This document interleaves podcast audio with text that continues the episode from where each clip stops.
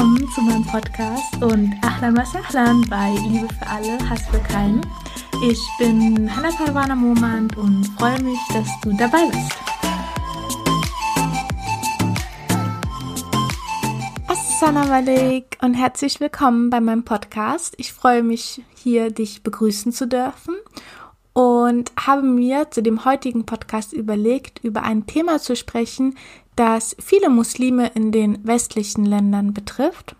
In meiner letzten Podcast-Folge habe ich ja über das Thema Scharia gesprochen und das heutige Thema ist etwas, was ich mit ein paar Fragen einfach ähm, einführen werde. Und zwar stellt sich beispielsweise für muslimische Eltern irgendwann die Frage, ob sie ihr Kind am Schwimmunterricht in der Schule teilnehmen lassen dürfen. Das ist einfach ein Thema, was, ja, also ich hatte in der dritten Klasse Schwimmunterricht gehabt und ich denke, dass es etwas ist, was viele Eltern halt beschäftigt und es dafür Lösungen einfach geben muss. Oder eine Frau, die sich mit dem Thema Islam beschäftigt und in einer Ehe lebt, aber noch keine Muslima ist und die Entscheidung gefasst hat, ich möchte konvertieren, die stellt sich natürlich die Frage, okay, muss ich mich als Frau dann nach meiner Konvertierung zum Islam von meinem nicht-muslimischen Mann trennen? Und genau für solche Fragen wurde halt das Minderheitenrecht geschaffen. Das Minderheitenrecht heißt im Arabischen Fiqh al-Aqaliyat und bietet der muslimischen Minderheit in den westlichen Ländern ein auf sie abgestimmtes Fiqh an. Und in meiner heutigen Podcast-Folge möchte ich einfach über dieses Minderheitenrecht sprechen, dir das vorstellen und erstmal ganz allgemein darauf eingehen, dann die Ziele des Minderheitenrechtes erläutern und dann über die Aufteilung der Welt in zwei Parteien reden. Dann werde ich über die Methodik sprechen und auch die Kritik, die es an diesem Fiqh al-Aqaliyat gibt. Das Minderheitenrecht wurde in den 90er Jahren von Sheikh Dr. Al-Elwani und Sheikh Dr. Al-Qaradawi vorgestellt. Und seine Grundlagen basieren auf zwei Prämissen. Erstens, der Islam ist eine globale Religion und zweitens, die Zwecke der Scharia, also über das Thema, was ich schon in der letzten Podcast-Folge gesprochen habe. Du kannst da gerne nochmal reinhören, wenn nicht, ist auch nicht so schlimm. Und genau, also die Zwecke der Scharia sind halt der Schutz der Religion, des Lebens, des Nachwuchses und des Vermögens. Und daraus hat man einfach geschlussfolgert, dass aufgrund der ersten Prämisse, also dass der Islam eine globale Religion ist, dürfen sich Muslime dauerhaft in nicht-muslimischen Territorien aufhalten. Und auf dieses Thema werde ich nachher noch einmal eingehen, wenn ich über das Konzept spreche, welches die Welt in zwei Parteien eingeht. Aber bis hierhin ist erstmal klar, okay, aufgrund der ersten Prämisse dürfen sich halt Muslime dauerhaft in nicht-muslimischen Territorien aufhalten. Und aufgrund der zweiten Prämisse, also unter anderem der Schutz des Vermögens, sollen Minderheiten ihr Vermögen vermehren und dürfen deshalb in nicht-muslimischen Ländern arbeiten gehen. Und das Fiqh al-Aqaliyat ist aus der Scharia abgeleitet, also nichts Erfundenes und lässt sich als Neuinterpretation der islamischen Rechte verstehen. Und stellt damit auch einen angepassten Leitfaden für Muslime in den westlichen Regionen dar. Nun möchte ich zum Ziel des Minderheitenrechts etwas sagen. Und zwar soll das Minderheitenrecht Muslime im Westen bei der Ausübung ihrer Religion von außen und innen unterstützen. Also von außen her ermutigt es zur Interaktion mit nichtmuslimischen Gesellschaften und soll die Beziehung zueinander erleichtern, weil Muslime sollen nicht isoliert leben. Und innerhalb der muslimischen Community stärkt die Theorie das Zugehörigkeitsgefühl und bezweckt damit die Vereinigung der Muslime unter sich. Also die Muslime im Westen erkennen ja, dass sie alle dem gleichen Problem unterliegen und damit ist dieses Zugehörigkeitsgefühl innerhalb der Community ja einfach gestärkt. Und das Fiqh al-Aqaliyat soll halt helfen, Konflikte, die zwischen Scharia, Fiqh und Recht sowie den Werten und der Kultur der Gesellschaft in denen die muslimische Minderheit lebt, entstehen können, zu lösen. Also zum Beispiel in der Kultur von Deutschland gibt es dann einige Konflikte mit dem Fiqh und mit der Scharia und dem Ganzen. Und dafür ist das Minderheitenrecht da, dass diese Konflikte, die halt entstehen können, gelöst werden. Und laut Al-Qaradawi hilft das Minderheitenrecht auch dabei, andere zum Konvertieren zu bringen, weil die Muslime jetzt mit der aktiven Teilnahme an der Gesellschaft eine Vorbildrolle einnehmen können und so die Gesellschaft, zum Beispiel die deutsche Gesellschaft, davon profitieren kann und ja einfach mit dem Miteinanderleben da auch Vorbilder entstehen können. Und in meinem nächsten Punkt würde ich auf ein weiteres Konzept eingehen, das das Minderheitenrecht rechtfertigt. Also, die Welt ist metaphorisch in zwei Parteien unterteilt. Das ist zum einen das Haus des Islams und zum anderen das Haus des Krieges. Und das Haus des Islams bezeichnet alle Länder mit einer gläubigen Gesellschaft, in welchen das islamische Recht gilt. Und das Haus des Krieges sind alle Länder, die außerhalb der islamischen Territorien liegen. Es gibt jedoch historische Beweise, dass in den Ländern, die als Haus des Krieges bezeichnet werden, auch Waffenruhe herrschen konnte und somit als Haus des Bündnisses galten. Also es muss jetzt nicht überall Krieg geführt werden in den Ländern, die nicht muslimisch sind, sondern sie konnten halt auch als Haus des Bündnisses angenommen werden. Und jetzt stellt sich natürlich die Frage, ist der Westen Haus des Krieges? Und das wird mit einem ganz klaren Nein beantwortet, denn das Haus des Krieges wird als Haus der Dauer bezeichnet und bezieht sich auf alle nicht-muslimischen Länder. Also genau, dann braucht man jetzt keine Angst haben, okay, es gibt nur Haus des Islam, Haus des Krieges, da wo keine muslimische Gesellschaft in der Mehrheit ist, da muss jetzt Krieg sein. Ganz und gar nicht. In den Gesellschaften, wo halt eine muslimische Minderheit herrscht, diese Länder werden als Haus der Dauer bezeichnet, also als der Ort, wo Menschen zum Islam eingeladen werden sollen. Und dieses Konzept hat auch schon Fakhreddin Arazi genannt. Und das eigentliche Verbot, dauerhaft in nicht-muslimischen Ländern zu leben, welches ja durch diese zwei Häuser begründet wird, wird dank des Minderheitenrechts aufgehoben. Dies gilt aber nur, wenn Muslime ihre gottesdienstlichen Handlungen und Rituale auch in diesem Land ausüben dürfen. Würde das Land jetzt zum Beispiel den Muslimen verbieten, zu beten und ihre Moscheen zu bauen und sie daran einfach hindern würde, ihre gottesdienstlichen Handlungen auszuüben, dann müssen die Muslime aus diesem Land gehen. Wenn das Land aber das toleriert, können sie bleiben. Und im Haus der Dauer sollen dann Muslime ihre Religion verbreiten. Und das ganz ohne kriegerische Maßnahmen, denn Muslime sind dazu aufgefordert, den Islam auf friedliche Art und Weise zu verbreiten. Und dazu würde ich jetzt gerne den Vers Nummer 125 aus der Sure Nummer 16 vorlesen. Und zwar, rufe zum Weg deines Herrn mit Weisheit und schöner Ermahnung auf und streite mit ihnen auf die beste Art. Also das heißt, man soll mit Weisheit und schöner Ermahnung die Menschen zum richtigen Weg aufrufen und nicht mit irgendwelchen kriegerischen Maßnahmen. Und ich weiß, da werden dann oft Andeutungen gemacht zum Schwertvers. Also der Schwertvers ist in der Suche Nummer 9, das Eier Nummer 5. Wenn nun die Schutzmonate abgelaufen sind, dann tötet die Götzendiener, wo immer ihr sie findet, ergreift sie, belagert sie und lauert ihnen aus jedem Hinterhalt auf. Wenn sie aber bereuen, das Gebet verrichten und die Abgabe entrichten, dann lasst sie ihres Weges ziehen. Gewiss, Allah ist allvergebend und barmherzig. Und ja, das ist ein Vers, der immer wieder eingebracht wird und mit dem das Kriegerische einfach rechtfertigt wird.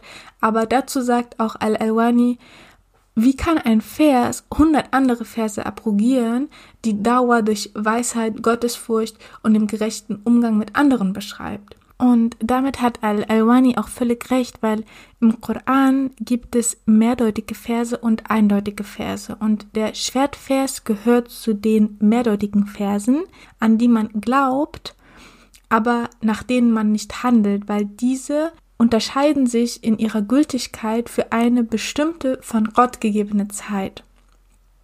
Und die eindeutigen Verse sind halt die Verse, nach denen man handelt und die die Basis, die Grundlage oder das, das Herz des Korans einfach darstellen. Und abrogieren, das Wort hat ja Al-Alwani benutzt, heißt so viel wie aufheben. Also ein Vers, der für Gewalt spricht, kann ja nicht hundert andere Verse, die über keine Gewalt sprechen, einfach aufheben. Und ja, ich finde, da hat einfach Alavani völlig recht und ich kann über dieses Thema auch das nächste Mal noch einmal kurz eine Podcast-Folge aufnehmen über mehrdeutige und eindeutige Verse und wie das, ja, welche Grenzen und Möglichkeiten es überhaupt in der Koranexegese gibt. Mm, also ist das Haus des Islams und das Haus der Dawa nur auf bestimmte Zeit getrennt. Denn das Haus der Dawa soll ja in Zukunft auch Haus des Islams werden. Und dabei wird Gewalt abgelehnt und Muslime sollen gut integriert und ohne Verlust der eigenen Identität ihren Glauben verbreiten. Und um dies zu gewährleisten, können Muslime, wie ich später noch erwähnen werde, Aktien kaufen, um wirtschaftlich zu erstarken und damit auch mehr Macht und Einfluss haben und folglich die Chance, das Land zum Islam zu rufen. Also das ist die Theorie dahinter. Und letztendlich dient eigentlich das Minderheitenrecht als Mittel zum Zweck, das große Ziel zu erreichen, und zwar die Welt islamisch zu machen. Also damit begründen halt die Begründer der des Minderheitenrechts ihr Minderheitenrecht. Und nun würde ich zur Methodik kommen, also wie das Minderheitenrecht entsteht und an welchen Quellen es sich bedient. Und zwar ist es so, dass im Fiqh, also in der Rechtsfindung, werden hauptsächlich vier Quellen benutzt. Und das ist zum einen der Koran und die Sunna. Es wird also zum einen im Koran geschaut, was zu dem bestimmten Thema drinne steht und zum anderen in der Sunna, also was hat der Prophet sallallahu alaihi wasallam gemacht oder gesagt. Wenn das jedoch nicht ausreicht, dann geht man zum Analogieschluss über. Und per Definition ist der Analogieschluss das Ausfüllen von Normenlücken durch Übertragung einer rechtlichen Regelung auf einen ähnlichen, aber ungeregelten Fall. Und ich weiß, das klingt jetzt sehr kompliziert und deswegen würde ich das einfach mal an einem Beispiel erklären und dann wird alles klar. Und zwar nehme ich jetzt das Beispiel, ist die Einnahme von Drogen erlaubt oder verboten? Und dazu hat man einen Ausgangsfall, also eine Situation, bei der die Beurteilung schon feststeht. Zum Beispiel der Verbot des Alkoholgenusses. Alkohol ist verboten. Okay, das ist mein Ausgangsfall. Die Beurteilung steht fest, es ist verboten. Dann hat man den Zielfall, also eine neue Situation, wie der Konsum von Drogen oder von Pilzen.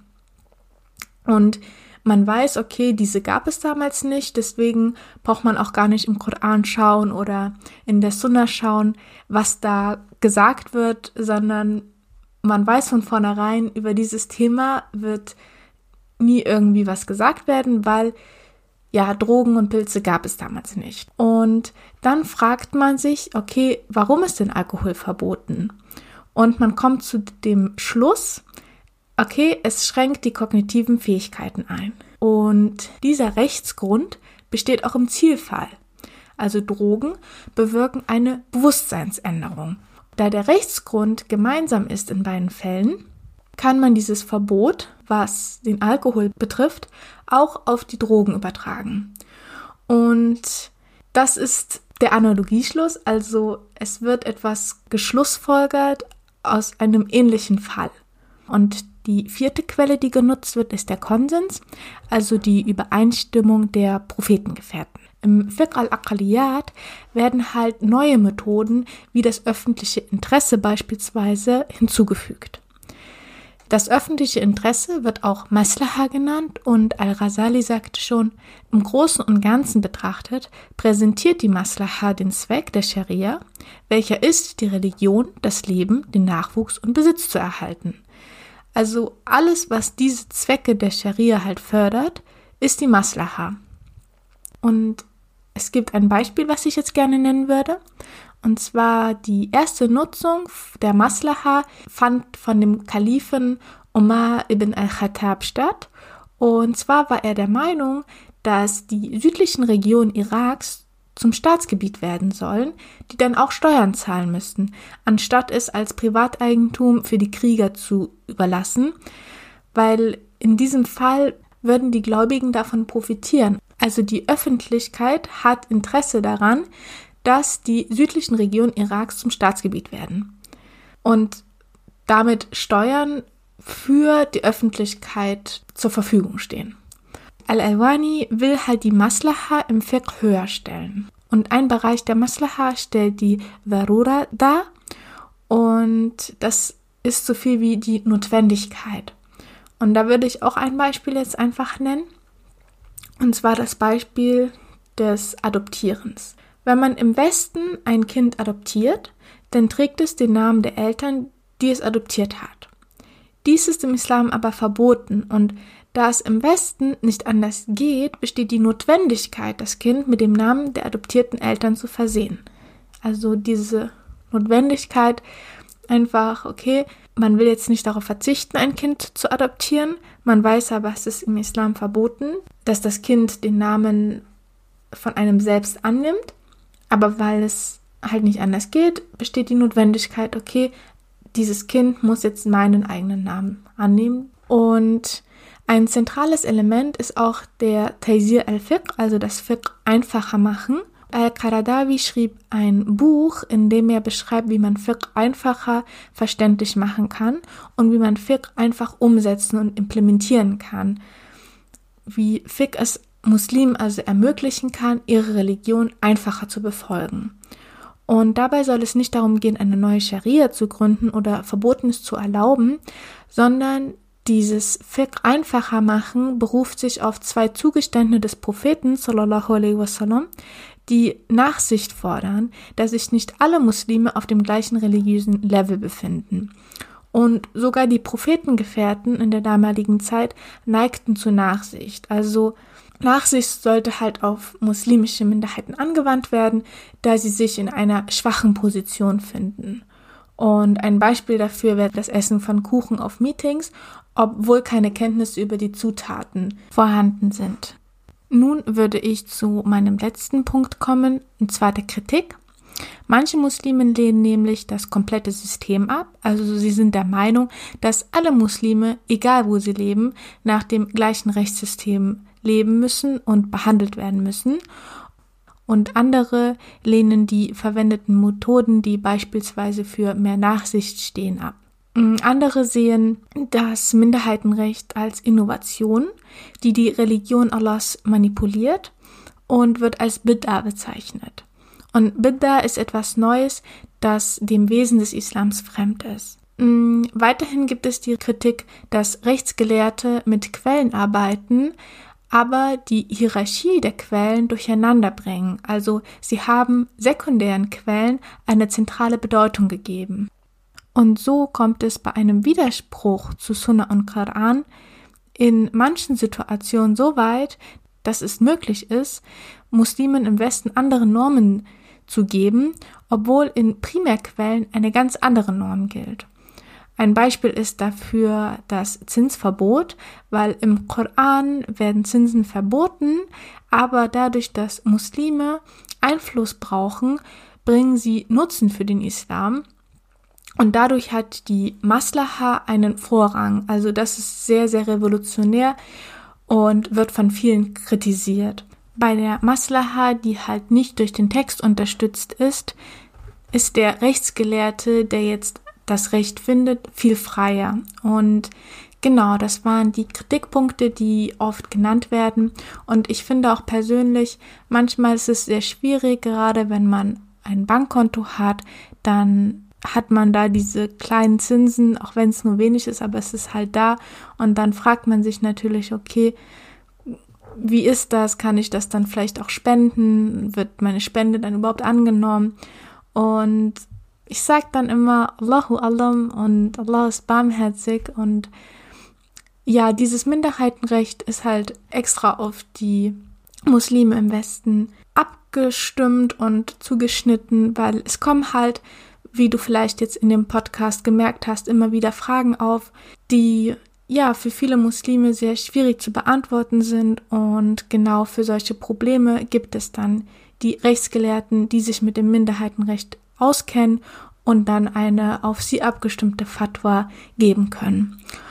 Ja, ich hoffe, dir hat der Podcast gefallen. Ich konnte dich ein wenig über das Thema aufklären, dass du jetzt weißt, dass es das überhaupt gibt, dass es auch Rechtsgelehrte gibt, die sich dann spezifisch für Muslime, die im Westen leben, ja, mit dem Fiqh neu auseinandersetzen und ja, würde mich super freuen, wenn du mir eine Bewertung da lässt. Am besten fünf Sterne, wenn es dir gefallen hat und mir auch bei Instagram folgst. Du findest mich dort at Hannah Parwana Momand und würde mich natürlich noch mehr freuen, wenn wir uns das nächste Mal dann wieder hören. Da werde ich über, ja, über die Grenzen bei der Koranexegese einfach reden wollen und ja, würde mich super freuen, wenn wir uns da wieder hören und sage dann in diesem Sinne, Ma Salam.